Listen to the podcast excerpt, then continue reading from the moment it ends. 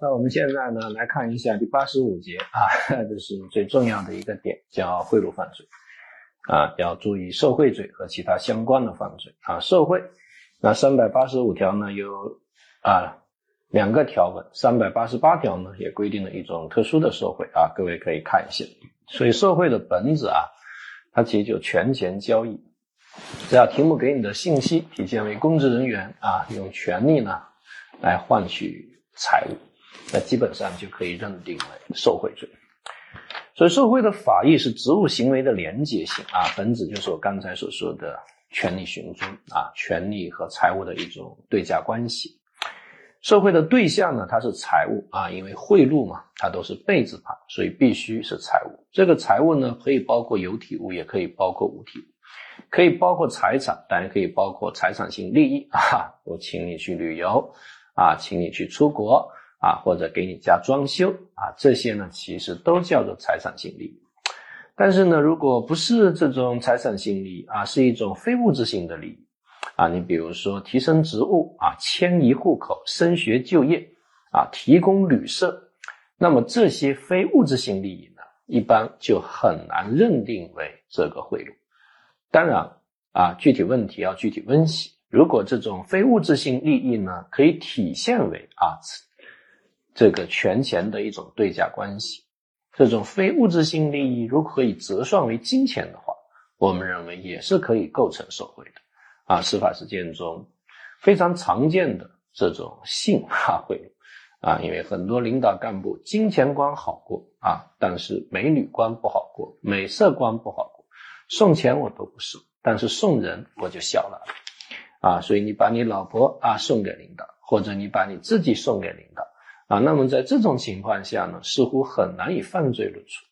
但是在特殊情况下啊，那也可能可以构成，比如说请领导嫖娼啊，那每一次嫖娼，他这个是可以折合成金钱的呀。啊，我记得南方一个省会城市啊，这个这个啊这个市的哈一个领导啊，秘书长还是副秘书长。那有一笔受贿的金额就是六十万，为什么受贿六十万呢？那判决书就说了啊，他嫖了三百次，每次啊这个以两千块钱来计啊，最后受贿金额就可以解释为六十万啊，所以这个呢是可以体现为金钱对价关系啊，那当然呢就可以直接啊认定为这个受贿啊。再比如说你给领导送了一张会员卡啊。领导凭这张卡可以在这个会所无限次消费到新利益啊，那这当然也可以计算为受贿额度。总之，它其实还是一个实质解释啊，看能不能体现为金钱对价关系啊。但如果你把你自己送过去，那确实比较难；或者你也不把你自己送过去啊，你就每周啊去给领导打扫卫生啊，因为只有你打扫的卫生，领导才放心。那么这种劳务啊，它很难解释为哈财产性利益啊，这个呢，各位要特别啊特别的注意啊，做一种实质性的解释啊。那还有人呢，给领导送孩子啊，领导没孩子啊，你帮领导生一个啊，这个呢，可能也很难理解为受贿啊。当然也不好说啊，那某领导啊，这个没儿子，所以呢，有个。商人呢，就给领导找了两个啊代孕啊，给领导生了两个孩子啊。当然了，孩子出生之后的两周以后啊，这个领导被抓了起来。所以这能不能认定为受贿？那我个人觉得，那还是有可能的呀，因为这个还是体现了一种权钱对价关系，对吧？这个代孕啊，它其实跟性服务差不多嘛，它都是可以体现为一种金钱对价关系啊。这个代孕费据说花了两百万啊，不知道怎么会那么贵啊，所以那两百万的代孕费那就可以计算为受贿金了。好，客观方面呢，他是利用职务的便利索贿或者非法收受他人财物为他人谋取利益的这个行为。那这个利用职务的便利啊，可以是自己啊啊所管的事情，也可以是职务上有隶属制约关系的其他国家工作人员的。啊，这样的一个职权，啊，所以呢，注意什么叫做职务上的便利啊？职务上的便利就是法律上的职权，法律上的职权你能办到的事，这个就叫职务上的便利啊。本人啊，职务上的便利，或者本人下属啊，职务上的便利，而且司法解释也说了，如果担任单位领导职务的国家工作人员，通过不属于自己主管的啊下级部门的国家工作人员的职务为他人谋取利益的，也应当认定为利用职务上的便利啊。比如说，我是一个副局长啊，我分管这个 A 部门啊，但是呢，我让 B 部门的人帮我办事，这个也可以理解为利用职务上的便利。因为这也是具有这样一种法律上的职权。那索取或收受的贿赂啊，可以是给自己啊，也可以是为别人收啊。张生每次给我送钱，我说我还缺钱吗？你要真想感谢我啊，把钱给李四啊，因为李四是我爱慕的人，我想发展为我的小五啊、小八啊。那么在这样一种情况下，那其实也是受贿啊。或者呢，你给我送钱，我说不要，你真想感谢我把钱。啊，给庙里面啊，那正其实在为菩萨收钱，那我认为也可以直接认定为受贿。所以大家抓住受贿的本质，其实就是权钱交易。那么受贿的行为方式大致有五种啊。第一种呢是索贿，索贿呢就是主动收啊，主动索要就叫索贿啊。这个不需要采用恐吓、采用威胁等的方法，只要你主动提出，我们认为。就理解为索贿，啊，主动要，呃，这里面注意，索贿呢是不需要为人谋利的，只要你主动要钱，那么就直接认定为受贿。司法实践中啊，非常非常常见的一种现象是骗贿，啊，那我是一个领导啊，现在单位有一个工程要发包啊，同学呢张三找了过来啊。说老同学，你看看你单位那个工程能不能给我？我说呢，赚钱的活，当然我是会想到你啊。实际上我们是大学同学啊，而且在同一个宿舍啊，读了七年书啊，因为我留了三级，对吧？啊，大学一般人四年读吧，啊，我呢却读了七年啊，而他呢直接读了十年啊，才获得本科学位。所以在这样一种情况下啊，我就设了一个套啊，我说呢，工程当然得给你干，但现在有一个小情况，可能要跟你沟通一下，就是呢，这个市长啊，他的公子呢也看上了这个工程，那我们没办法，那这个工程肯定还是得给市长的公子干，啊，所以张三就问我有没有什么办法，我说那，办法也不是没有。这样吧，要不给他一笔退出费啊，让他退出就可以了啊，钱嘛，大家一起赚啊。所以同学就说，那你看给多少退出费？我说再怎么着啊，也得给个三百万。所以同学拿给了我三百万啊。其实有没有市长公子这回事呢？根本没有啊，我就是设了一个套，让他往里面装。所以这里的关键就在于，这是构成索贿还是构成诈骗啊？那个人似乎是被骗了，但是你设身处地从张三的立场来说，张三即便觉得自己被骗了，但是觉得让领导这三百万，他觉得从中拿一点，对他而言也在他的概括性故意之内。就是这三百万，你自己拿多少啊？你给领导的工资多少，我无所谓。换言之，你骗没骗我，我也无所谓。啊，他不是基于我骗你，你给我钱，其实还是基于我的权利，你愿意往这个套里面装，所以这种骗贿也是一种典型的权钱交易，所以就直接认定为索贿就可以了。那第二呢是收受贿赂，收受贿赂呢是被动收钱，所以它一定有一个目的，必须要为他人谋取利益，只不过这个为他人谋取利益啊是一个主观超过要素。它是一个目的要素，并不需要实际实现，只要有承诺就可以了。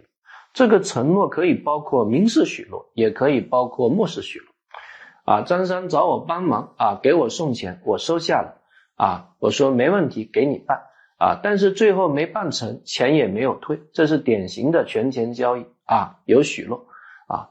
那张三给我送钱啊，我收下了钱，但是我忘了办了，我不记得了。啊，那这叫不叫承诺？这也是妥妥的承诺。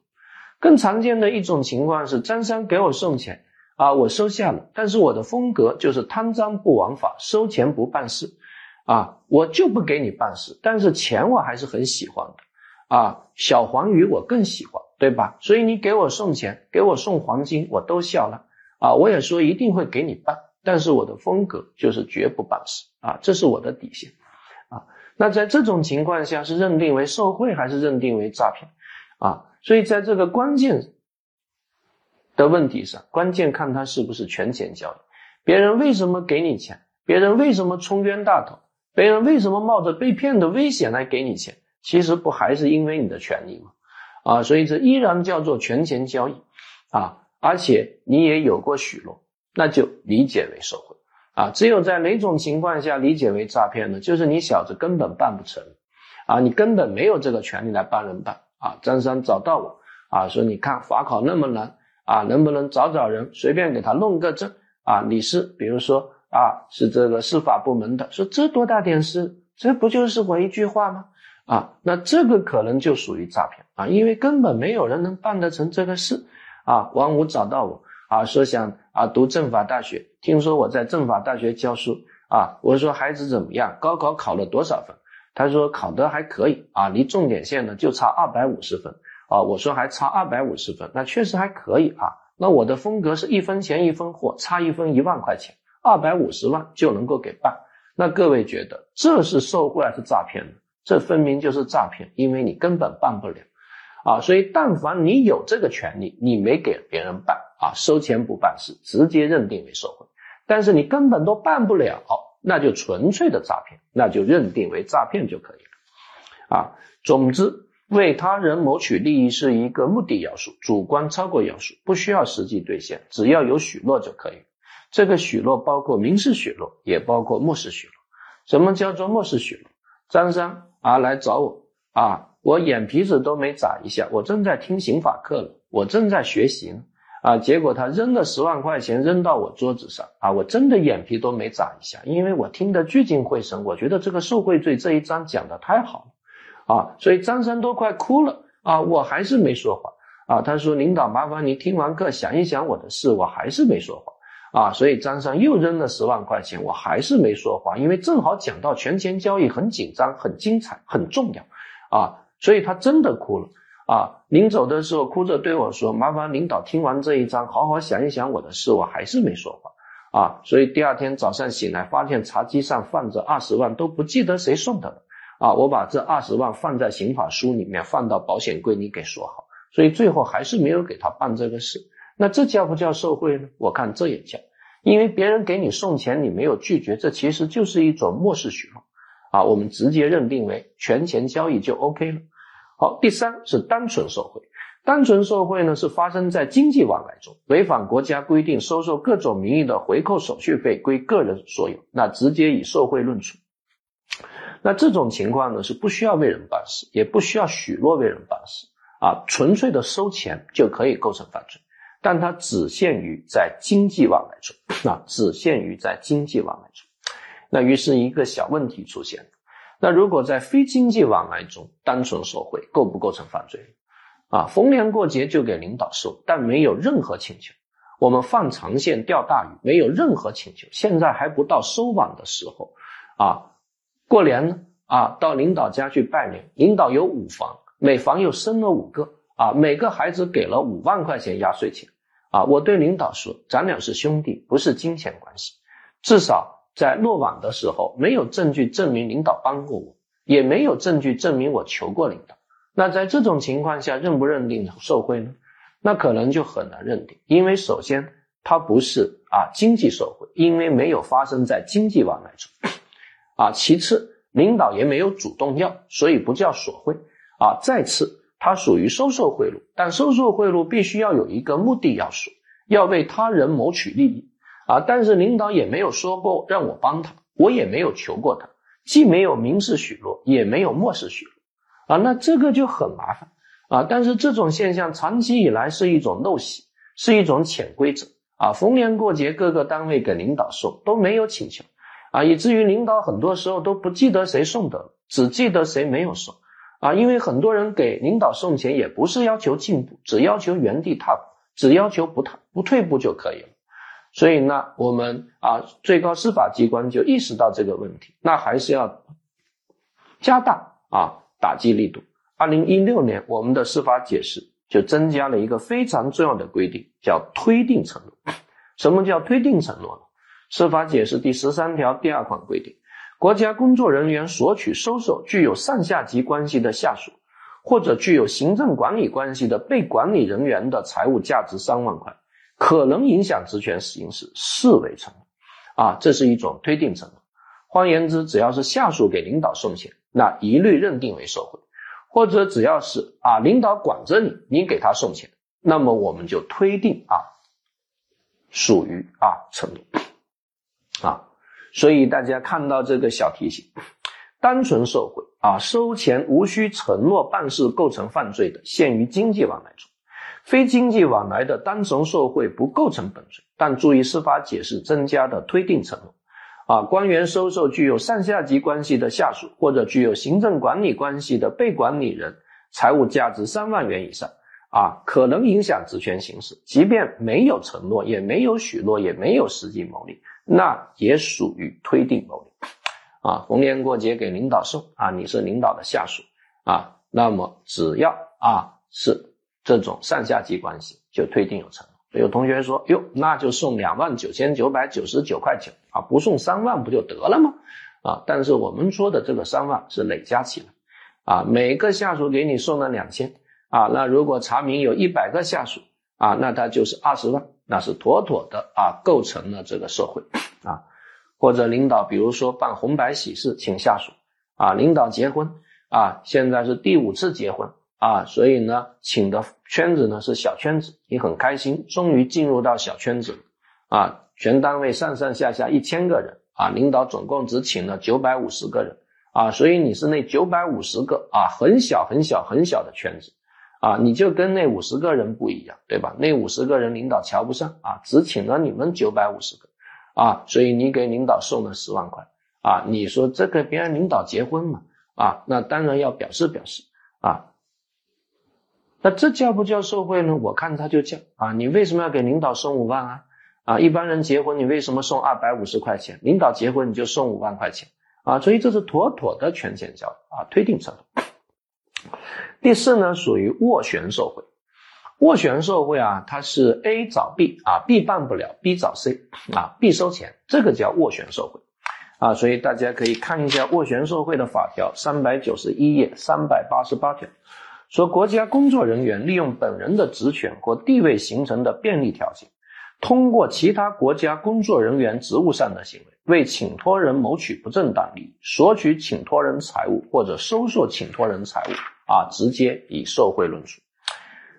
所以斡旋受贿呢，它有如下几个要素啊：A 找 B，B 找 C 啊，所以 B 和 C 啊都必须是国家工作人员。啊，如果 B 和 C 他不是国家工作人员，显然就不构成斡旋受贿。所以这里最经典的案件就是离休老干案。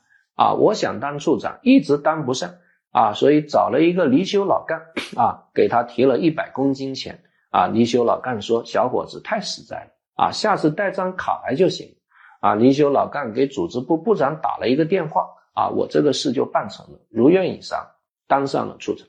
所以很明显，在这个案件中。啊，离休老干他不是国家工作人员，因此就不构成斡旋受贿。因为斡旋受贿的 B 和 C，他必须都是国家工作人员。啊，那其次呢，B 必须利用本人职权或地位形成的便利条件。啊啊，B 必须利用的是本人职权形成的便利条件。啊，当然办事的那个 C 啊，那则利用的是职务行为。所以这里面各位就要注意，职权或地位形成的便利条件，跟职务行为啊那个是不一样的。职务行为在某种意义上就是一种法律上的职权，啊，职权或地位形成的便利条件，它其实不是一种法律职权，啊，它其实是一种事实上的职权，啊，举一个小例子，你儿子想上名校，啊，但是找不到人，最后找公安局局长帮忙。啊，给公安局局长送钱，那公安局局长他是不管教育的，所以公安局局长找到教育局局长，那显然公安局局长就属于利用职权或地位形成的便利条件。但是如果你儿子想上名校啊，直接找教育局局长，那教育局局长呢，那显然就拥有主管教育的法律职权啊，那他就属于职务之便啊。所以这里面的关键要注意：A 找 B，B 找 C，B 利用的是事实职权。而 C 利用的是法律职权，这是两者之间最大的啊这样的一个区别啊。但是如果我也没有利用职权或地位形成的便利条件啊，那显然那也不可能构成斡旋受贿。你比如这里面讲的一个案件叫同学捞人案啊，张三落网了，他爹找到我让我去捞人啊，因为我是一个城市的市长啊，我有一个同学在三千多公里外当公安局局长。啊，所以呢，他爹找到我，让我去捞人。我说离得那么远，这哪捞得了？他说你想一想，你有一个同学可不得了啊，已经都当上公安局局长了啊。那么我们，我虽然是市长，他是公安局局长，那我们两人有没有职权或地位形成的便利联系呢？根本没有，因为离了三千多公里。我们两人唯一的关系就是大学同学，同宿舍上下铺啊，而且一起考过法考，一个人过了，一个人没过啊。所以呢，在这样一种情况下啊，我给他打了个电话啊，我收了五十万打捞费啊，我找他去捞一个人，他说捞几个，我说捞一个就行。他说捞一送一怎么样？我说那也行，反正那个人是孕妇啊，你捞一不也就送了一吗？所以在这种情况下，那很明显就不属于斡旋受贿啊，这个各位一定啊要注意。好，那第三呢是通过他人职务上的行为啊，我们刚才讲过 B。利用的是事实职权啊，而 C 利用的则是法律职权。比如说，我儿子想上名校，我找公安局局长啊，那给了公安局局长十万块，公安局局长找到教育局局长，让教育局局长给办事啊，那这个就叫做典型的斡旋受贿，因为公安局局长利用的是本人职权或地位形成的便利条件，而教育局局长利用的则是法律职权啊，职务之便啊。所以呢，看到这个小提醒，斡旋人利用的是公职身份在事实上的影响力啊，是一种事实职权啊，实际办事人办事通过的却是法律上的权利，也就是法律职权及职务之便。因此，利用职务上有隶属制约关系的其他国家工作人员的职权办事。或者担任单位领导职务的国家工作人员，通过不属于自己主管的下级部门的国家工作人员的职务为他人谋取利益，我们刚才都说过，那他其实都属于法律职权，属于职务之便，啊，那就不属于啊斡旋受贿，啊，它只能构成三百八十五条的普通受贿，所以各位就一定要注意，利用法律职权收钱。啊，这种普通型的受贿，三百八十五条的受贿，既可以谋取正当利益，又可以谋取不正当利益。但是斡旋受贿啊，利用事实职权来授权，它仅限于谋取不正当利益。啊，无论是索贿还是收受贿赂，仅限于谋取不正当利益。那如果谋取的是正当利益，那可能就不构成犯罪啊，这个大家要注意啊。比如啊，这个这个啊，这个学校里面有一个工程款。那么我现在这个这个啊是这个承承包商，但是学校呢这个拖欠我一百万的工程款啊没有给我结算，我实在没办法，想来想去啊找到我一个远房的亲戚。啊，我表哥的表弟的表嫂的表侄的表妹的表大爷的啊这个啊亲人啊在当公安局啊局长，所以呢我提着是钱去找公安局局长。跟他介绍了情况啊，局长说：“我最讨厌拖欠农民工工资的问题啊，你的钱我收下了啊，我给了局长十万块钱啊。”局长给教育局局长打了个电话，说：“麻烦你帮我啊，表弟把那个钱催一催啊。”所以教育局局长给校长打了个电话，把这个事情给解决了。所以很明显，公安局局长他利用的是职权或地位的便利联系，但是他谋取的是什么利益呢？他谋取的是正当利益。既然谋取的是正当利益，啊，那当然就不构成斡旋受贿，这个大家要注意。但是如果我提的钱是去找教育局局长啊，那教育局局长呢收了这四万块钱给校长打了个电话，那教育局局长就构成犯罪，因为教育局局长利用的是法律职权，因为他是管校长的，这个大家呢是要特别特别的去注意。所以有的时候还会有这样一种连环斡旋啊，A 找 B 啊，B 办不了，B 找 C，C 找 D 啊啊，甚至 D 又找 E。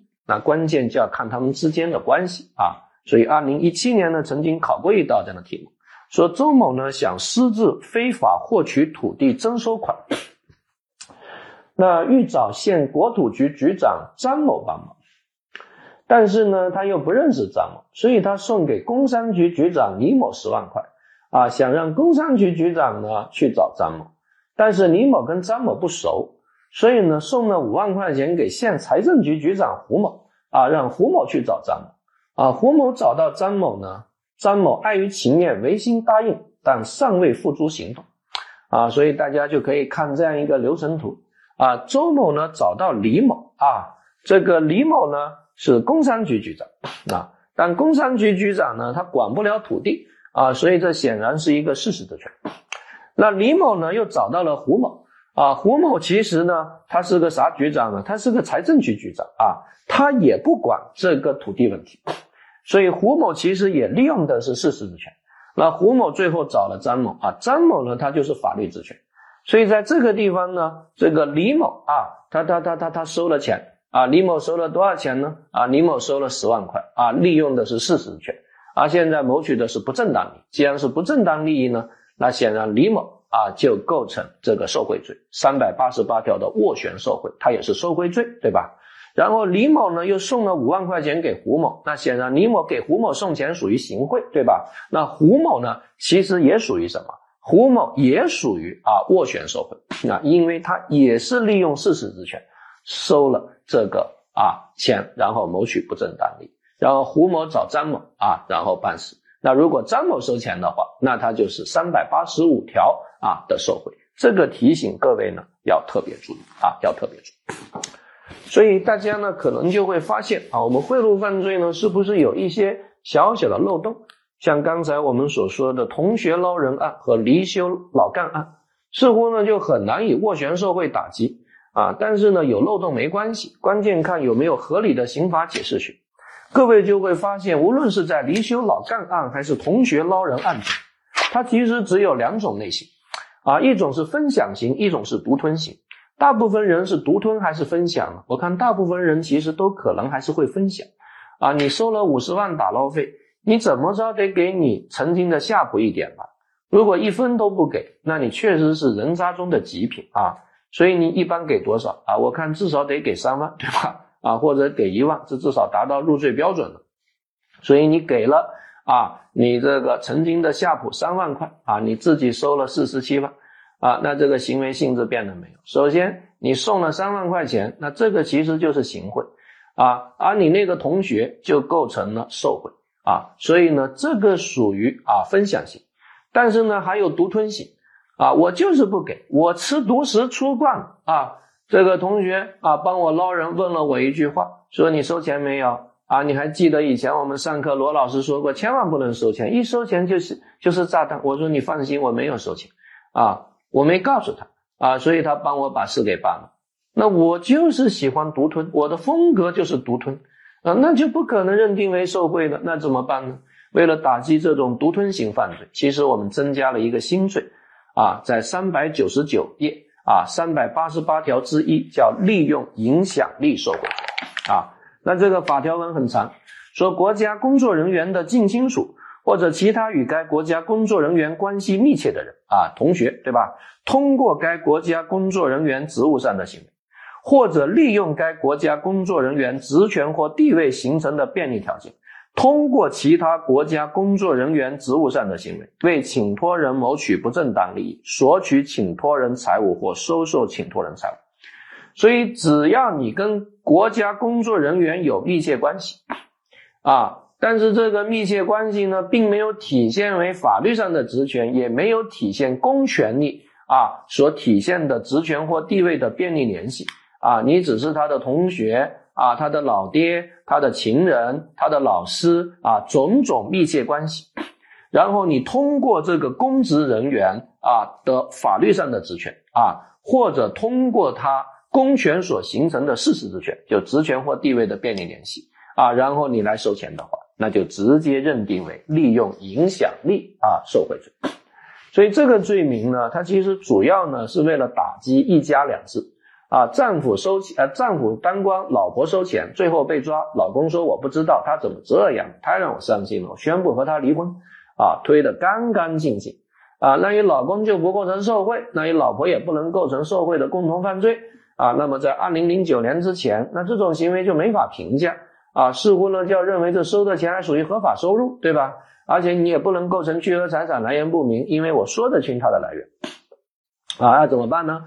零九年我们就增加了这样一个兜底罪，算你狠，定不了你受贿啊，我定你老婆，让你赔了夫人又折兵啊，定你老婆利用影响力受贿罪啊，那收到的钱直接予以追缴啊，这个呢就是这个罪的立法初衷啊，所以各位同学一定要抓住这个本子啊，要抓住这个本子啊。那我们这里面呢有如下的几个小小的案件啊，所以呢，在刚才那个一家两制案件中啊，那如果呢老公知道老婆收钱啊，那就一律认定为受贿的共犯就可以了啊。但是如果没有证据证明他老婆利用他的权利来收钱啊，没有证据证明啊，对不起，如果没有证据证明国家工作人员知情啊，那至少可以证明他老婆利用她老公的权利来收钱。啊，那他老婆就直接认定为啊受呃非呃这个利用影响力啊受贿罪啊利用影响力受贿罪，那这个大家呢要特别的注意。所以呢，利用影响力受贿罪的主体啊，它就包括各种人，只要是国家工作人员的近亲属或者与该国家工作人员啊关系密切的人。这里的关系密切呢，其实是可以做扩张解释的。啊，它可以包括各种对国家工作人员有影响力的人，啊，包括保姆，包括秘书，啊，包括情妇，还包括各种有制约关系的人，啊，甚至有一年还考过，我对这个公职人员我知道他的隐私，那叫不叫有啊影响力，叫不叫密切关系？我们觉得做实质解释也可以解释为关系密切的人，啊，我特别想当处长，一直没有门路，被很多很多人骗了。啊，所以今天非常非常的痛苦啊！到一个娱乐城啊，找了当红的花魁啊，给了他十万块啊，然后想好好的消费一下，对吧？那这个时候花魁听了我介绍，说你这多大点事啊？这不就我哥一句话吗？我说你哥谁呀？他说我哥啊，谁谁谁？拿这个照片一看，我吓坏了啊！这个人啊，我拜他的码头都拜不着啊！当地的组织部部长。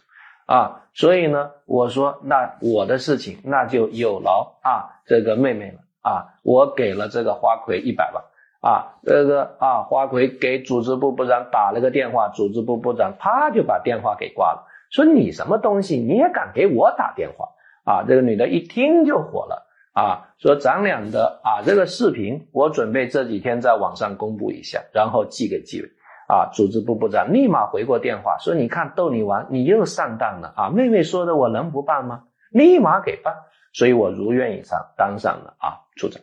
那在这个情况下，大家觉得这个花魁对组织部部长有没有制约关系呢？我看也有啊，也可以解释为啊这个有影响力，所以花魁收了这一百万啊，就构成利用影响力受贿罪啊。当然了，花魁总共收了一百一十万。啊，但是有一百万是别人利用影响力的啊，有十万那属于卖淫嫖娼啊，那是不能计算为利用影响力受贿中去的啊。至于我给花魁送的钱啊，构不构成犯罪呢？啊，我们刑法修正案九又增加了一个新罪，翻过来四百零一页，叫对有影响力的人行贿罪啊，这个大家要特别特别特别的注意。所以利用影响力受贿啊，他要注意跟受贿共犯的区别。啊，所以你看到三百九十九页啊的第二点，影响力交易犯罪是行为人在国家工作人员不知情的情况下实施。那如果非国家工作人员跟国家工作人员勾结伙同受贿，那就以受贿的共同犯罪来追究刑事责任。啊，司法解释呢也注意到这种情况，所以特别说明什么情况？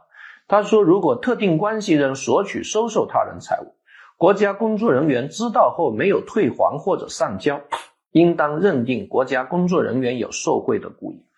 啊，这个特定关系人呢，就是国家工作人员近亲属、情妇或情夫以及其他有共同利益关系的人啊，比如说秘书啊等等等等。啊，换言之，如果你跟公职人的关系非常非常的紧密啊，是他的老婆，是他的儿子。啊，是他的情人，是他的情妇，啊，是他的小三，啊，小三可能跟情妇差不多，对吧？啊，或者是跟他形成了事实婚姻关系的更紧密的啊，这个同居人，啊，那只要你收了钱，领导知情，但这个钱没退的，一律认定为受贿的共同犯罪。啊，这个提醒各位要特别特别特别注意。所以我们这里面呢有五个案件啊，供大家来参考啊。那么第一是同学捞人案啊，刚才已经讲过。第二呢是离休老干部案，刚才也讲过。第三呢是请公安局局长索要工程款案，刚才也讲过。第四呢是请教育局局长索要工程款案，是不是刚才也讲过？啊，第五呢可能没有讲啊，情妇收钱案啊。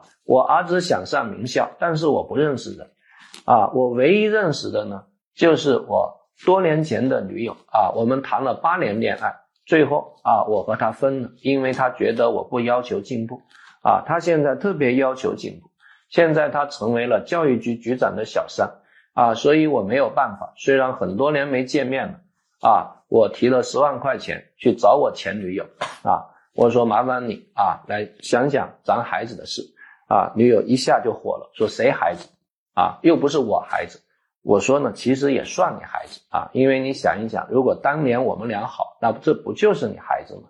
啊，他说你这没出息的家伙。我说当然没出息呢，要是有出息啊，我怎么会混得那么惨啊？女朋友听着有点心酸啊，说要不麻烦你啊，帮我啊想想这个孩子上学问题啊，那真的是没办法，只能是找你了啊，你跟你干爹说一下就行了嘛。对吧？你干爹那么有能量，前女友说啊，看你这没出息的样啊，那就帮帮你嘛啊！但是钱不能少啊，可以少，可以收个八折啊。我们办事通常是十万啊，我说十万，其实我也提来了啊。我知道你的风格就是十万一口价啊，这样吧啊，前女友说啊，退你两万块钱啊，看在咱八年感情的份上啊，打个八折啊。我说早知道咱谈一年，这不就打一折了吗？啊。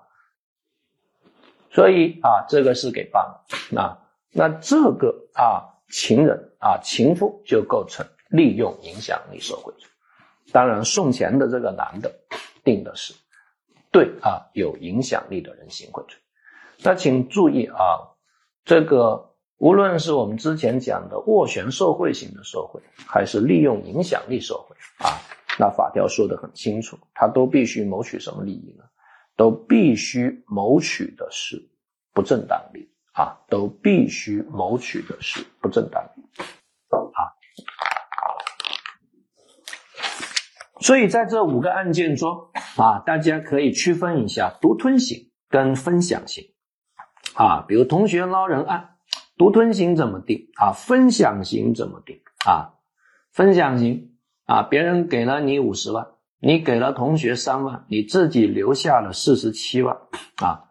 那在这种情况中，很明显，你送的三万块钱是行贿罪啊。那这个公安局局长啊，就构成了受贿罪啊。受贿罪，他把人给放了，这叫受贿跟徇私枉法从一重罪处理啊。你的行贿。其实也构成了徇私枉法的教唆犯啊，行贿跟徇私枉法的教唆也从一重罪处理啊就可以了，因为是一个行为。但同时你还收了四十七万，你收的这四十七万，你利用的是影响力，那就构成利用影响力受贿罪的四十七万和行贿罪的三万啊，实施数罪并罚啊。当然送钱的那哥们啊，找你来办事的那个啊，那就直接定。对有影响力的人行贿罪啊，那在例三啊，例三，因为请公安局局长索要工程款啊，那公安局局长啊，这个找到校长，但公安局局长呢，他管不了校长，所以公安局局长利用的是职权或地位的便利联系啊，但是斡旋受贿型受贿必须要谋取的是不正当利益，而这里谋取的是正当利益。所以公安局局长不构成犯罪，送钱的人呢，自然也不构成犯罪，因为行贿罪也必须谋取不正当利益，而这谋取的是正当利益。但是在历史，如果你找的不是公安局局长，找的是教育局局长，教育局局长呢是管校长的啊，那么很明显，在这样一种情况下，教育局局长就利用的是法律职权，啊，利用法律职权啊，不管是这个这个啊呃谋取正当利益还是不正当利益啊，那很明显啊，都构成受贿罪啊。但是送钱的人是不构成行贿罪的，因为行贿罪我们说过必须要谋取不正当利益啊。至于第五个案件啊，给情妇送钱，如果情妇收了钱啊，但是局长不知道啊，局长特别特别喜欢这个情妇，就知道这个情妇从来不收钱啊，但是情妇在骗他，所以情妇呢就构成利用影响力受贿罪啊。但是如果教育局局长知道情妇收钱，但是没办法，依然很爱他啊，所以呢，教育局局长和情妇就构成受贿罪的共同犯罪啊。当然，情妇其实既构成受贿罪的帮助犯。啊，他其实又构成利用影响力受贿罪的实行犯，想象竞合从一重罪。啊，那送钱的那个前男友当然构成对有影响力的人行贿罪。啊，但是呢，如果教育局局长知情，啊，我刚才说情妇还构成受贿罪，啊，那这个前男友构不构成行贿罪，这个就不好说，关键看主观心态。啊，如果他根本不知道啊，这个小三会告诉教育局局长，因为小三跟他说了啊，我不会告诉我干爹的，这个你放心吧。啊啊，那他就只构成对有影响力的人行贿罪。但是如果他对小三告诉干爹无所谓，持一个放任心态，那他其实也是两个罪，一个是对有影响力的人行贿罪啊，一个是行贿罪，那就想象竞合，从一重罪就可以了啊，其实还是非常非常的 easy。然后看到这个小提醒啊，事实职权呢包括两种啊，一种是公职身份的影响力啊，一种是公职身份以外的影响力啊。前者呢，如名校案中的公安局局长叫教育局局长解决某人啊上学问题啊；后者如同学捞人案的甲利用同学关系啊，这其实呢它不是一种非公职身份啊。所以如果利用公职身份的影响力谋取不正当利益啊，那可能构成斡旋受贿。啊，但如果利用非公职身份的影响力啊，谋取不正当利益，那就有可能构成利用影响力受贿罪。那如果利用人是被利用人的特定关系人，那被利用人只要知情又没有要求退还财物，就视为同谋，那双方就应该构成受贿罪的共同犯罪。啊，而且不管谋取的是正当利益还是不正当利益，啊，所以这里面有一个非常非常有趣的一个点啊。我想特别提醒各位来注意，比如啊，比如啊，呃，张三找到教育局局长的小三，让小三跟教育局局长说一下，啊，能不能把学校欠我的那个工程款给结一下啊？张三帮学校盖了一栋宿舍楼啊，学校没有给张三结工程款，张三没办法，左思右想。啊，于是找到自己前女友，自己前女友现在当上了教育局局长的啊压寨啊小四啊，所以呢就找到了教育局局长的啊这个情妇啊，就跟教育局局长的情妇说了这一切啊，那这很明显他谋取的是什么利益？谋取的是正当利益。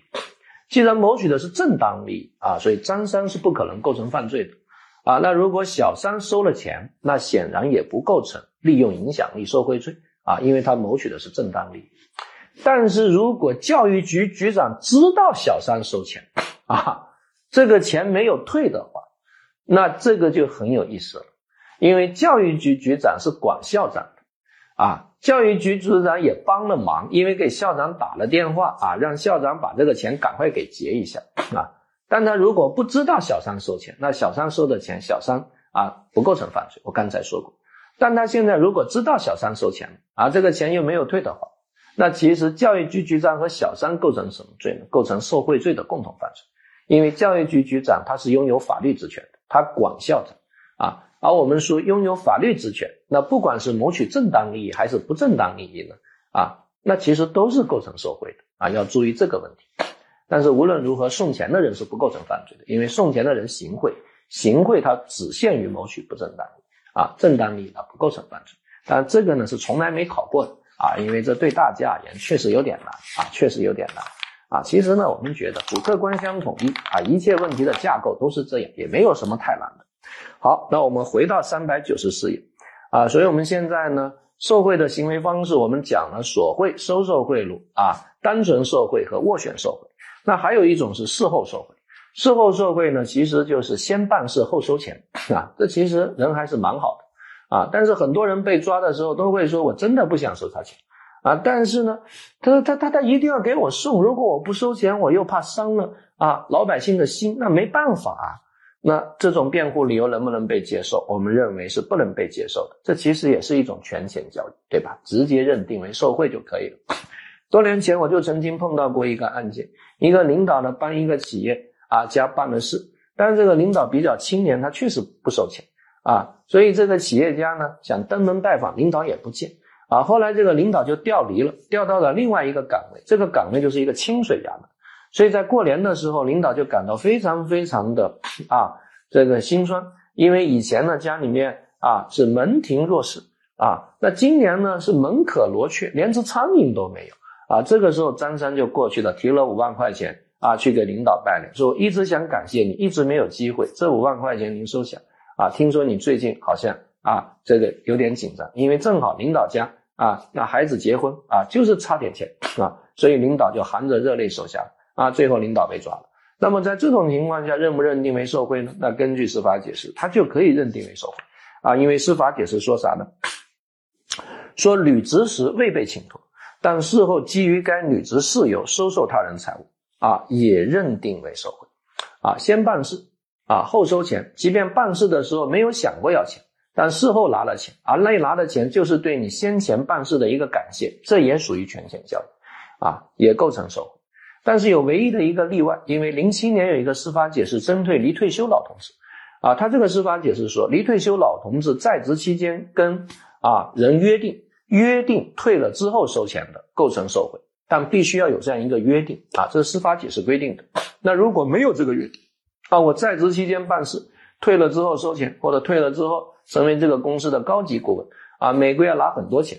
那么至少按照现行司法解释是很难被处理的，因为必须要有这个约定。我们考过两次啊，如果没有这个约定啊，在职期间没有说退了之后收钱的这个约定啊，那其实就不能够定罪啊。但是大家会发现这个约定是很难查的啊，所以呢，我们这里面有一个小小的例外啊，事后受贿构成犯罪，但是呢，如果是离退休人员啊，构成犯罪的前提必须是要在在职期间有这个约定。好，那这五种啊受贿的行为方式，我们都给大家讲完了。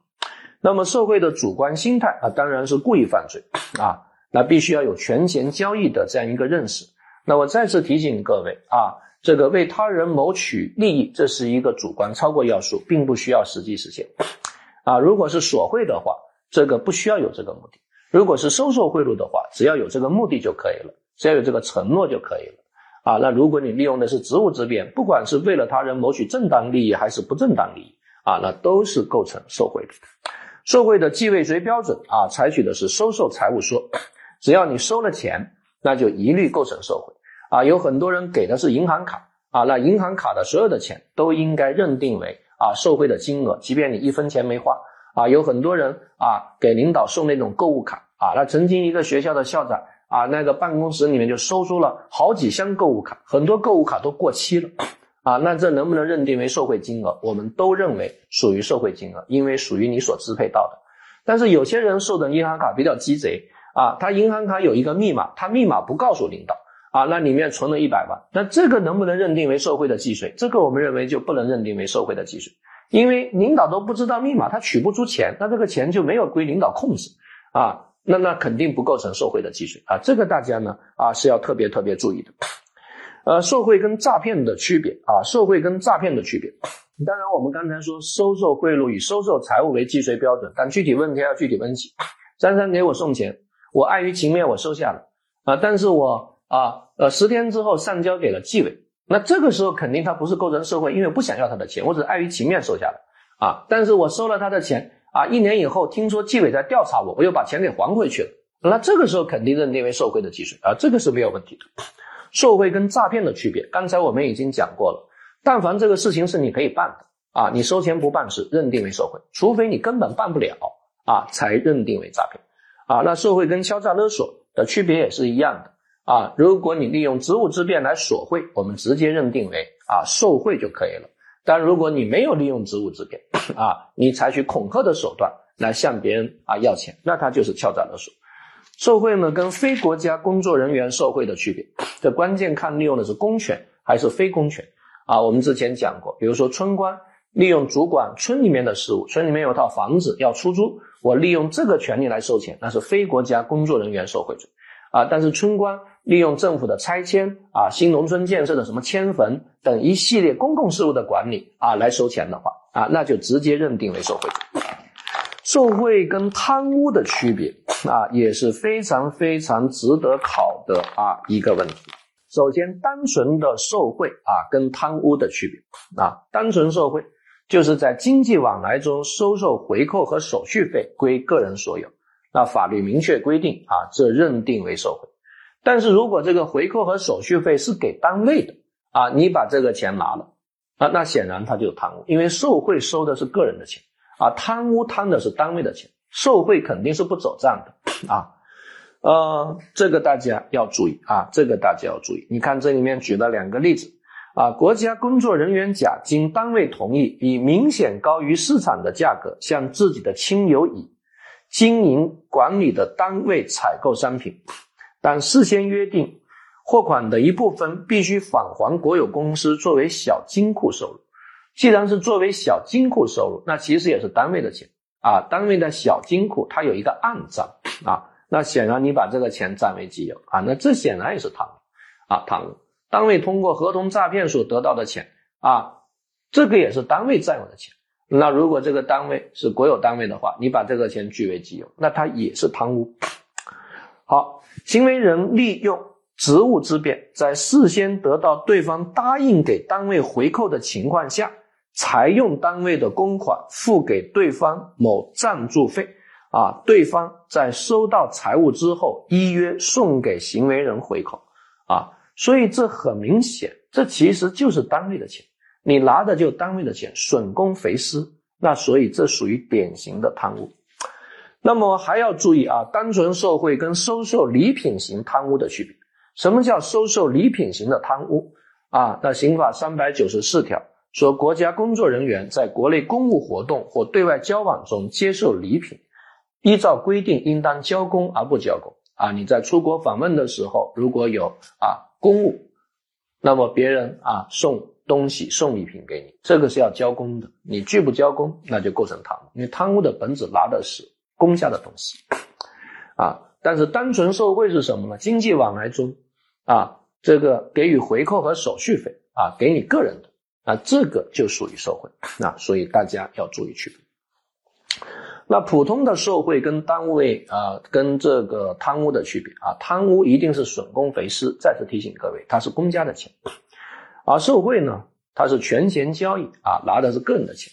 那有的时候两者之间啊，它界限还是比较模糊的，那可能还是要根据社会一般观念呢啊来进行这个判断。你看，二零一四年啊，就曾经考过啊一个题目。啊，这个交警啊，跟张三合谋啊，对于路过的这个超载的货车呢，这个交一半罚款就优先通行啊。那现在两人合伙啊，搞了三十多万啊，问这是受贿还是贪污？那很多人就说，哟，罚款是公家的呀，这不损公肥私吗？认定是贪污啊。但事实上，你仔细想一想，对于大货车司机交一半罚款就可以通行。大货车司机觉得他在干嘛？是不是在给好处费啊？给过路费？既然是好处费和过路费，那不就属于典型的行贿吗？啊，所以收钱的人就构成啊受贿啊，而且属于主动要，因此属于受贿啊。而且这一道题啊，其实当时可以通过排除法来做，因为它是一道单选题啊，因为他说下列哪些选项是错误的啊？A 选项呢是受贿啊，B 选项呢是贪污。啊，C 选项呢是滥用职权，D 选项呢是受贿的金额是三十万，啊，那显然你如果认为这个案件啊，他全案的性质认定为贪污，那就 A 选项就错了啊，因为选他受贿就错了。那一旦 A 选项错了，那说他受贿金额多少万，那这个选项不也错了吗？但这是一个单选题啊，所以你只能认为啊，选 B 选项啊是正确的啊，因为它不构成贪污。啊，它不构成贪污，因为是道选非题啊。但事实上呢，也很好理解啊。就像啊，警察啊是这个你超载啊，说这样这个开发票，这个呃罚款啊，如果开发票就罚两万如果不开发票，就罚一万啊。那大家觉得这到底是受贿还是贪污啊？开发票罚两万，不开发票罚一万。那显然不开发票罚一万，那其实就相当于你拿一万块钱，这个事就了了啊。本来你是要交两万块钱，所以这其实就属于好处费啊，在账外的啊，那就直接认定为受贿就可以了啊，没有必要认定为逃。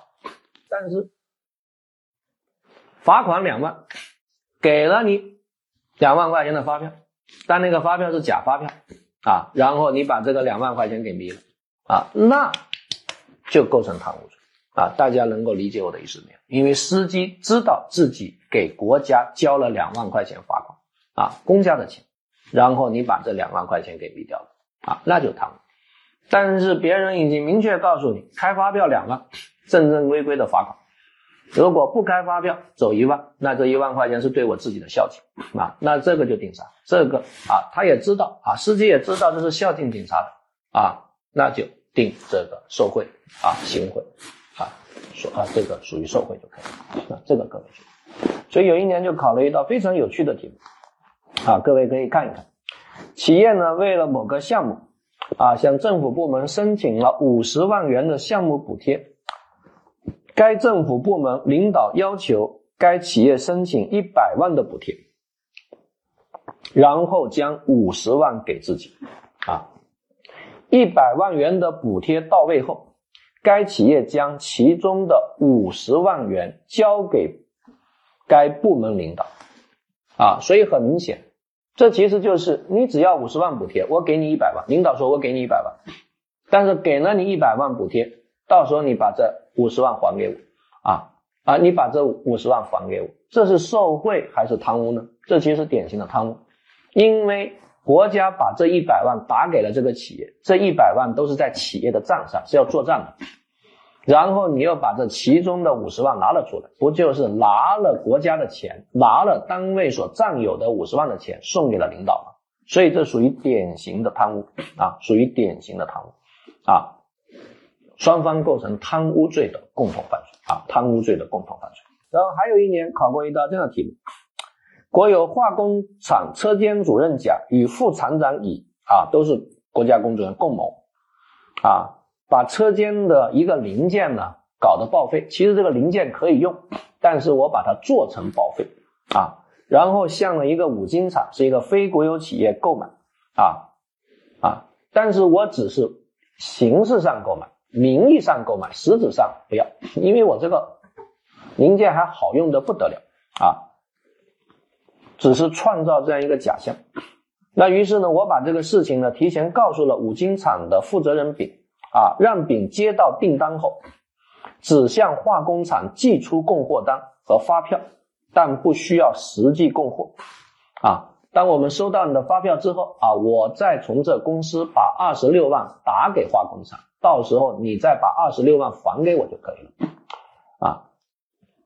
但是呢，这个化工厂的啊老板啊怕领导着急，在还没有啊这个收到领导打的二十六万的时候，先期就把二十六万从自己公司拿出来了，汇到领导的个人账户啊，听明白没有啊？然后呢啊，领导呢知道这个事啊，让老婆呢啊去取啊。取完之后，把十三万分给了另外一个跟自己合谋的人，啊，那三天之后啊，会计厂的会计准备按照乙的指示，把二十六万打给那个五金厂的时候，被人举报，啊，所以这个钱没有实际汇出去，啊，这个案件非常非常非常的经典。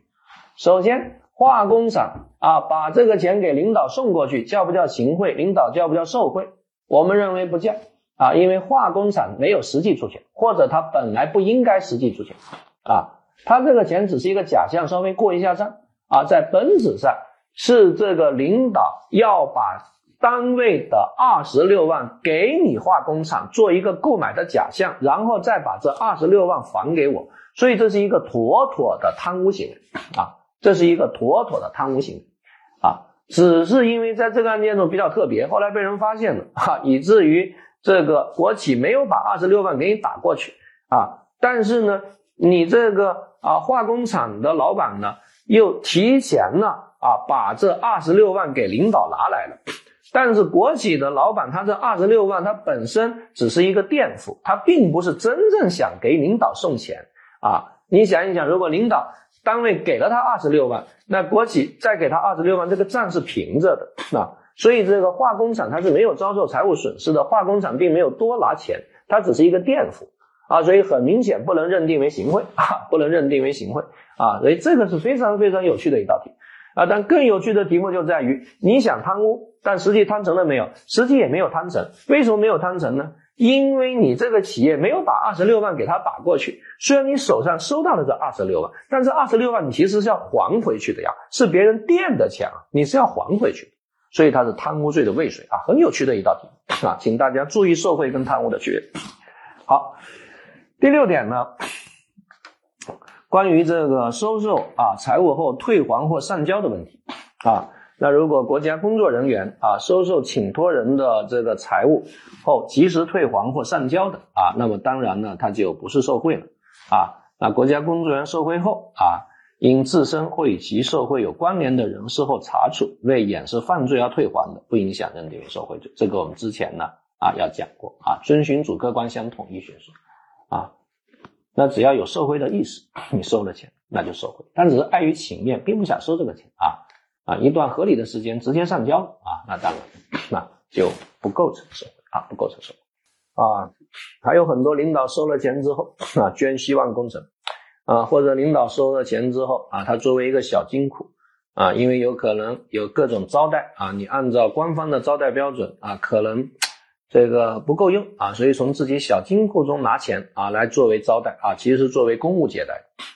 那这些钱能不能扣除呢？我们认为是不扣除的啊，因为这属于受贿款的一个使用问题啊，这是在量刑中酌情予以考虑。好，其他问题啊，受贿的罪数问题，如果因受贿又构成其他犯罪啊，那都应该数罪并罚。受贿之后渎职，数罪并罚。唯一的例外就是三百九十九条第四款，因为法律特别规定。啊，受贿之后徇私枉法，或受贿之后民事行政枉法裁判，啊，那这是法条的规定，从一重罪。啊，如果是其他的渎职，受贿之后又渎职的话，那都应该数罪并罚。然后注意受贿的共同犯罪，啊，这个我们之前呢给大家讲过，啊，再次提醒各位，如果特定关系人索取收受他人财物，国家工作人员知道后没有退还或者上交的，应当认定啊，国家工作人员具有受贿的故意。啊，这种特定关系人啊，夫妻、近亲属啊，或者情人啊，或者其他有共同利益关系的人，好，行贿。啊，那行贿呢，应该会成为考试的重点，因为二零二二年底啊，最高人民检察院也发布了一个啊文件，要加大对行贿啊打击的力度，所以在啊这个今年，我想行贿罪它考的可能性是极大的，呃，这个行贿呢对象呢，它肯定是国家工作人员。啊，如果呢是非国家工作人员呢，那就构成对非国家工作人员行贿罪。但是行贿罪啊，它的主体是自然人，这个很有意思。那如果是单位来行贿的话，注意刑法中有一个新的犯罪叫单位行贿罪，这个比较特别。换言之，受贿罪它是有两个对合法的啊，因为受贿罪是官员收钱啊，它有两个对合法，一个如果收的是自然人的钱，所对合的是行贿罪；如果收的是单位的钱。对合的是单位行贿罪，啊，但是呢，如果在普通的商业贿赂中，啊，这个啊，这个非国家工作人员的受贿罪所对合的是对非国家工作人员行贿罪，它并没有啊，单位对非国家工作人员行贿罪这一说，就对非国家工作人员行贿罪的自然人犯罪和单位犯罪都是同一个犯罪，叫对非国家工作人员行贿罪，但是呢。啊，在这个对公职人员行贿罪中，自然人跟单位是分开来的啊，行贿罪和单位行贿罪，啊，行贿罪的最高刑可以判到无期徒刑啊，单位行贿罪的最高刑啊，最多是五年有期徒刑。所以在司法实践中，一个辩论的焦点就是这个行贿是自然人行贿还是单位行贿。那如果是为了单位的利益啊，这个所获得的利益主要是单位啊拿的。那么这认定为单位行贿罪啊，单位行贿罪的最高刑只有五年有期徒刑，这个提醒各位注意。所以行贿罪呢，它必须谋取不正当利益啊，那什么叫做不正当利益啊？我这里面想特别提醒各位注意，那不正当利益包括实体不正当啊，就这个利益本身就不正当的啊，当然还包括程序不正当。什么叫程序不正当呢？程序不正当就是你违反了正当程序啊，在这十个投标人中，你的资质最好啊，但是你给领导送了钱啊，那是不是资质最好就一定会要你呢？不一定啊，所以你这导致的一种程序不公平。啊，这当然也理解为不正当利啊啊，所以你看，我们这里面有四个案件啊啊，我们认为只要在法律范围内有操作空间啊，那请求国家工作人员予以帮助，那其实都叫做谋取不正当利啊。甲向某国有公司负责人李某送了两万块，希望能够承包该工程正在发包的一项建筑工程，那这个在程序上是有操作空间的。乙向某高校招生人员刘某送了两万块。希望刘某在招生时对其已进入该高校投档线的女儿优先录取，啊，进入投档线只是具备一个录取的资格，并不一定录取你，所以在程序上是有操作资格的，那不正当。丙向某医院药剂科科长陈某送了两万块，希望陈某在质量价格相同的情况下优先采购，啊，那显然也在程序上有操作空间，啊，第四，丁向某法院国家赔偿委员会委员高某送了两万块。希望高某按照国家赔偿法的规定处理自己的赔偿请求，啊，那么按照法律规定啊，他这个既然是一个冤案，那就必须要给你提起国家赔偿，啊，所以呢，这个在法律范围内是没有操作空间的，啊，注意我们说的法律范围有没有操作空间，一定是明规则范围内有没有操作空间，而不是潜规则，啊，因为潜规则范围内，那那那那他是不是一切都有操作空间？啊，张三的孩子十七岁，啊，实施了故意杀人。啊，你给法官送了钱啊，希望不判死刑，那这叫正当利益还是不正当利益？这正当利益，对吧？因为十七岁就是不能判死刑啊，你总不能说那法官可以忘法呀？那这是潜规则啊，是黑规则，是暗规则啊。我们说的啊，这个程序不正当啊，说的是明规则范围内看有没有操作空间。好，行贿为他人谋取不正当利益，那显然是一个主观超过要素，并不需要实际谋取到。只要你带着这个谋取不正当利益的想法给领导送钱，啊，即便领导最后没帮你，啊，那领导可能构成受贿罪，你也可能构成行贿罪，啊，当然注意，行贿和受贿是一种对合犯的关系，啊，但并不是说有受贿就有行贿，对吧？因为如果领导利用法律职权谋取正当利益，啊，领导啊构成受贿罪，但是你行贿你就不构成犯罪了，因为行贿必须谋取不正当利益，而且同学们还要特别注意，行贿有一个免责事由。因勒索给予国家工作人员以财物，没有获得不正当利益的，啊，这个不是行贿。那这个条款是一个什么意思呢？这个条款其实是一个这样的意思，因为行贿罪，我们刚才说过，它是一个主观超过要素啊。大家可以看到法条三百九十七页，第一款为谋取不正当利益给予国家工作人员财物是行贿罪，也就是说，主观上你只要有为主观上有为谋取不正当利益的目的就可以了，并不需要实际兑现，这就构成行贿。但是如果你是被勒索的，啊，你是被勒索的，然后你给领导送了钱，那除非是你客观上谋取到了不正当利益，才构成行贿。如果你被勒索给领导送了钱，但是你客观上没有谋取到不正当利益，啊，那我们认为。他就不构成行贿罪，啊，这个呢提醒各位啊，要特别特别的注意。好，还有一种特殊的行贿是在经济往来中，啊，违反国家规定啊，给回扣手续费啊，这个呢是不需要办事的啊，也不需要有什么目的的啊，只要你给他送钱是在经济往来中啊，回扣手续费啊，那么就直接认定为行贿罪。那么行贿呢，我们现在呢是朝着从严的态度来打击的。啊，所以刑法啊修正案九和最近的相关的司法解释，一直呢是朝着从严来打击。所以这里面提醒各位注意啊，行贿呢它有一个特殊的规定啊，就是啊行贿的啊从宽情节。他说行贿在追诉前主动交代行贿的，可以从轻或减轻处罚。其中犯罪较轻的，对侦破重大案件起关键作用的，或者有重大立功的，可以减轻或免除处罚。这其实是分则所规定的一种特别自首和特别立功，那既然适用了分则的特别自首和特别立功啊，就不需要再适用总则的自首和立功的条款，这个大家注意。那如果行贿之后又实施了其他犯罪啊，行贿之后又实施了走私啊，数行为数法益就数罪并罚。好，下一个罪名是利用影响力受贿罪啊，这个呢我已经给大家讲完了啊，一定要注意主客观相统一学说啊，就是行为人利用的是自己的影响力啊，这个影响力啊，它是跟公职没有关系的，跟职权或地位的便利联系没有关系的啊，这样的一种影响力。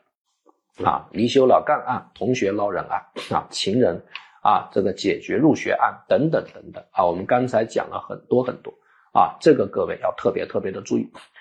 但是，一旦公职人员知情，那他就属于受贿的共同犯罪了啊。所以有一年呢，就在这个地方他考了很多啊，大家可以看到本书讲义的最后一段话啊。所以张三呢，给领导啊的老婆送了十万块啊。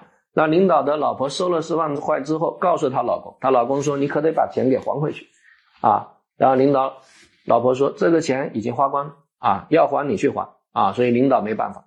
那么在这种情况下，啊，那领导和他老婆就构成受贿罪的共同犯，啊，当然领导还可能单独构成利用影响力受贿罪，啊，想象竞合从一重罪，啊，但是如果。啊，领导让老婆还，老婆说好好好，还还还啊，不耽误你做清官。但是老婆骗啊，领导其实老婆没有还。那在这种情况下啊，领导肯定就不构成受贿罪了啊，只是他老婆啊单独的构成利用影响力受贿罪啊。如果当然了，必须限于是不正当的啊，那送钱的人构成对有影响力的人行贿罪。但是还有一个更为有趣的案件曾经考过。啊，张三呢想给领导送钱，但是一直苦于没有门路，啊，根本都见不着领导。但张三打听到了，领导的老婆住在哪？哦，在这，哦，这书本上有啊，所以找到了领导的老婆，啊，把领导把二十万给了啊，领导的老婆，啊，然后呢，这个给了领导老婆之后，啊，领导呢？领导的老婆乙又把这二十万交给了领导，被领导一顿批评，并让其退回。啊，但是领导的老婆没有退啊，他自己私下把它花掉了。所以这个领导还是一个好领导。那这个案件就非常的有意思，怎么处理？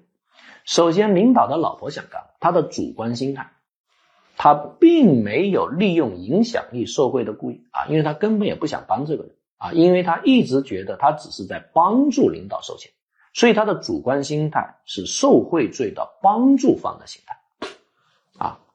但是他构不构成受贿的帮助方呢？不构成，因为如果构成受贿的帮助方，那一定领导要构成受贿的实行犯，而领导不构成受贿的实行犯，所以领导的老婆就不可能构成受贿罪的帮助方。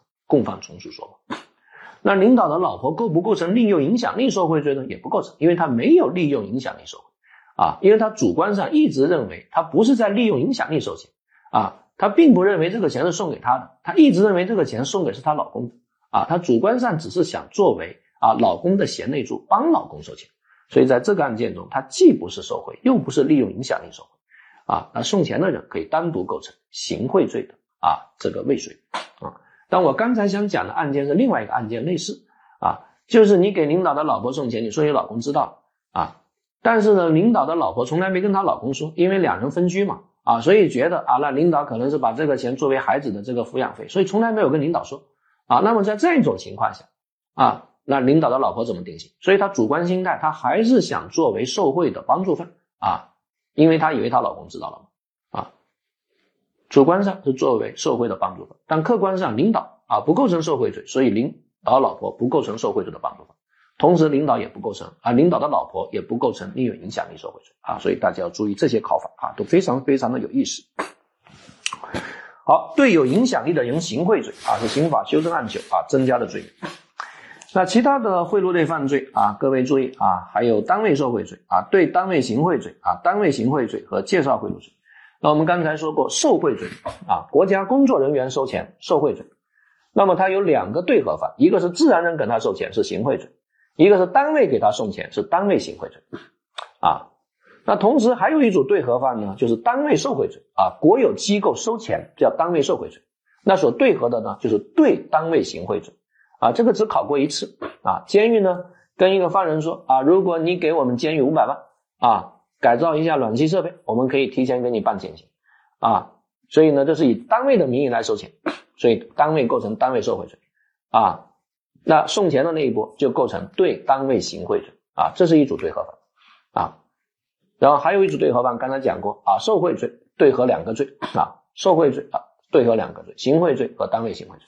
那这里面一定要注意，如果是非国家工作人员啊，那非国家工作人员受贿只对合对非国家工作人员行贿，对非国家工作人员行贿既有自然人犯罪，又有单位犯罪，但它的刑罚是一样的啊，这个是不太啊一样的啊，不太一样啊。好，那还有一个罪名就介绍贿赂。那介绍贿赂，它基本上属于打酱油的犯罪啊。如果在选择项中出现，基本上都是啊作为干扰项，因为介绍贿赂很难出现啊。介绍贿赂呢，就纯粹的穿针引线啊，既不属于共犯这一波啊，既不属于送钱的人这一波，又不属于啊收钱的人那一波。如果是受贿的共犯，那就定受贿的共犯；如果是行贿的共犯，属于行贿的共犯啊。你两边都靠不上，纯粹的穿针引线。所以有一年说考了一道题。啊，我给领导送钱啊，领导不在，领导的秘书在。我说麻烦你把这笔钱给领导拿过去。领导秘书说没问题。啊，秘书给领导把钱送过去了，领导拒收。啊，那领导肯定不构成犯罪，秘书构成什么呢？秘书其实是一个跑腿的。啊，秘书其实是帮我把钱送给领导。啊，所以秘书属于行贿罪的共同犯罪。啊，属于未遂。啊，那这个大家注意。但如果我给领导送钱啊，秘书挡驾。啊，秘书说我们领导的风格你懂吗？我说我懂啊，我把钱给秘书拿过去了，啊，那领导知道这个事，那领导和秘书就构成受贿罪的啊共同犯罪，啊，这个大家注意，啊，当然还有很多很多比较奇怪的一些事情，啊，我给找领导办事，领导的秘书挡驾，说我们领导的风格你懂吗？我说我懂，啊，我给了二十万啊给领导的秘书，啊，但是领导的秘书设了一个套，啊，他根本没有告诉领导，他也没有办过事，啊，那么在这种情况下，领导的秘书定什么罪呢？啊，那其实构成诈骗罪，因为他不构成利用影响力受贿罪。啊，利用影响力受贿罪，那至少你得办事，啊，你得办事，啊，对吧？你根本没办事，那不就是诈骗吗？啊，那就诈骗。啊，这个大家呢要特别注意。呃，介绍贿赂啊，他刚才说过，纯粹的穿针引线。啊，张三找我吃饭，啊，我很开心，好久没人请我吃饭了，啊，怎么今天会有人请我吃饭？啊，诶，张三又说，哎，能不能把你那个啊法官同学叫过来一起吃？啊，我才心领神会。啊。张三做律师的啊啊，然后让我叫着法官同学一起来吃饭啊，所以在饭桌上我很知趣的手机响了，哎，我说我还有事，你们两人自己聊啊。那这种情况下，他们两人如果互相勾兑啊，那我对此犯人的话，那可能就属于介绍贿赂啊。但是一般来说，这种情况确实很难打击，对吧？啊，因为对吧？那这个很难啊，有证据的。好，那贿赂犯罪我们呢就给大家讲完了。